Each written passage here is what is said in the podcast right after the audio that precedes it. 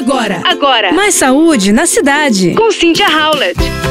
E para quem ainda não ouviu falar sobre a cannabis medicinal, mais um ponto para o canabidiol. Um estudo canadense que acompanhou 358 pacientes de câncer por um ano mostrou um bom resultado dos produtos derivados de maconha em atenuar as dores provocadas pela doença. Na maioria dos casos, a cannabis medicinal conseguiu ajudar a reduzir a prescrição de medicamentos opioides, que possuem efeitos colaterais mais intensos. Os cientistas descreveram o resultado do trabalho num artigo publicado essa semana na revista BMG Supportive and Palliative Care, do grupo britânico Medical Journal. Apesar e durante a pesquisa, a pontuação da severidade geral da dor caiu 35% em média ao fim do estudo, e a interferência da dor na vida dos pacientes caiu de 44%.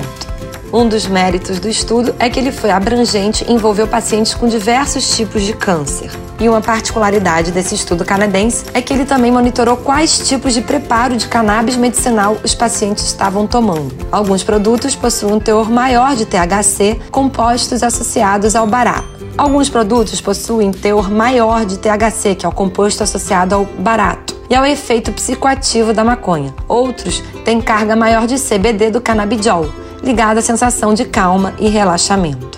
E os preparos que pareceram ser mais eficazes no estudo, porém foram aqueles com parcelas balanceadas. Os produtos com equilíbrio entre THC e CBD parecem ter melhor desempenho quando comparados com aqueles com mais carga em THC ou mais carregados em CBD, escreveram os cientistas.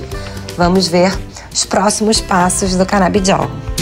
Você ouviu Mais saúde na cidade. com Cynthia Howlett.